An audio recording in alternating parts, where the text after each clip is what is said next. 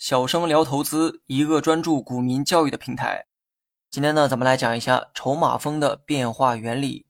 上期内容简单讲过筹码峰的原理，今天呢，主要是做一个补充。因为很多网友在细节层面出现了很多疑问，于是呢，我需要再花一些篇幅啊去讲解。当你看某只股的筹码分布的时候，会发现筹码的分布并非一成不变，随着股价的不断变化。筹码峰呢也会发生细微的变化，这是为什么呢？因为市场中无时无刻都在发生交易，买卖是每时每刻都在发生的事情，所以筹码分布也必然会发生变化。因为不同的价格上，每个人的看法都不一样。有些人觉得便宜，那就多买一点儿；有些人觉得贵，非但不买，甚至还会卖掉持有的股票。而人们在不同价格上产生的这些分歧。也会导致筹码峰发生变化，所以参考筹码峰的时候，一定要有追踪的过程，不要单看目前价格上的筹码分布，同时呢，要观察历史价格上的筹码变化情况。咱们呢，以日 K 线图为例哈，一根 K 线代表股票一天的走势，你把鼠标放在不同日期的 K 线上，就能看到截止到当天的筹码分布情况。但是你需要花更多时间看一看历史走势。观察历史走势中筹码是以什么方式变化来的。如果只看当天的筹码峰，那你看到的也只是目前的筹码分布。当然了，光听我讲道理啊，很多人呢是不会理解的。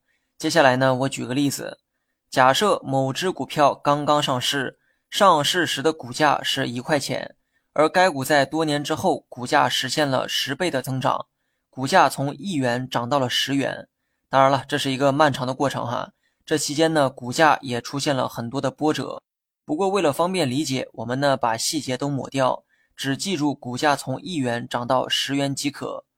当股价还是一元的时候，很多人呢买入了该股票。这个时候，股价在一元附近出现了大量的筹码，一元附近的筹码峰也很高。而当股价涨到五元的时候，筹码呢也开始出现了分散，筹码峰不仅出现在一元附近。两元、三元、四元也都出现了筹码峰，原因呢也很简单，因为股价涨到了五元钱，在中途有人陆续选择了买入，所以中间的价格上也出现了筹码分布。欢迎各位去关注“小生聊投资”这个同名公众号，更多实战技巧等你来学。那么未来的日子里啊，股价呢持续的上涨，截止到今天，股价涨到了十元钱。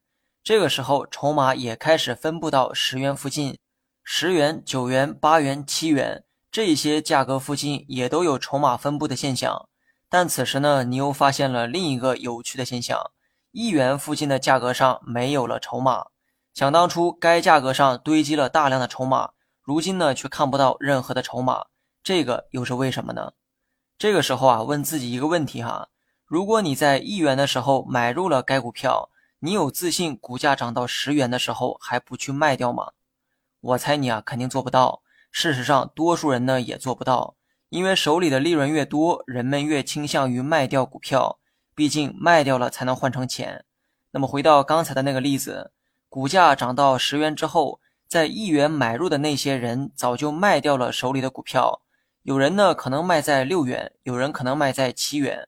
总之，股价涨得越高。低成本持有的人就越倾向于卖出，所以当股价涨到十元之后，一元附近的价格已经找不到任何筹码，该价格附近也没有任何筹码分布。其实呢，当股价持续上涨的过程中，一元区的筹码已经在陆续的减少，而这个变化你只有追踪过后才能看到。如果你只看了今天股价对应的筹码分布，那么这些信息啊，你就无法捕捉到。最后呢，我在文稿里放了某只股的筹码分布图，图一箭头所指的那个位置是二零一四年十一月十九号这一天，股价在六元附近。如图所示，该股大量的筹码也都分布在六元附近。然后呢，再看一下图二，图二箭头所指的日期是二零一五年六月十号这一天呢，股价涨到了十三元，大量的筹码也开始分布在十三元附近。而六元附近的筹码已变得寥寥无几。这说明当初在六元买入的那些人在股价大涨的过程中选择了不断的卖出。当股价涨到十三元的时候六元附近的筹码大部分已经卖光了当初高高的筹码峰也变成了如今的小山丘。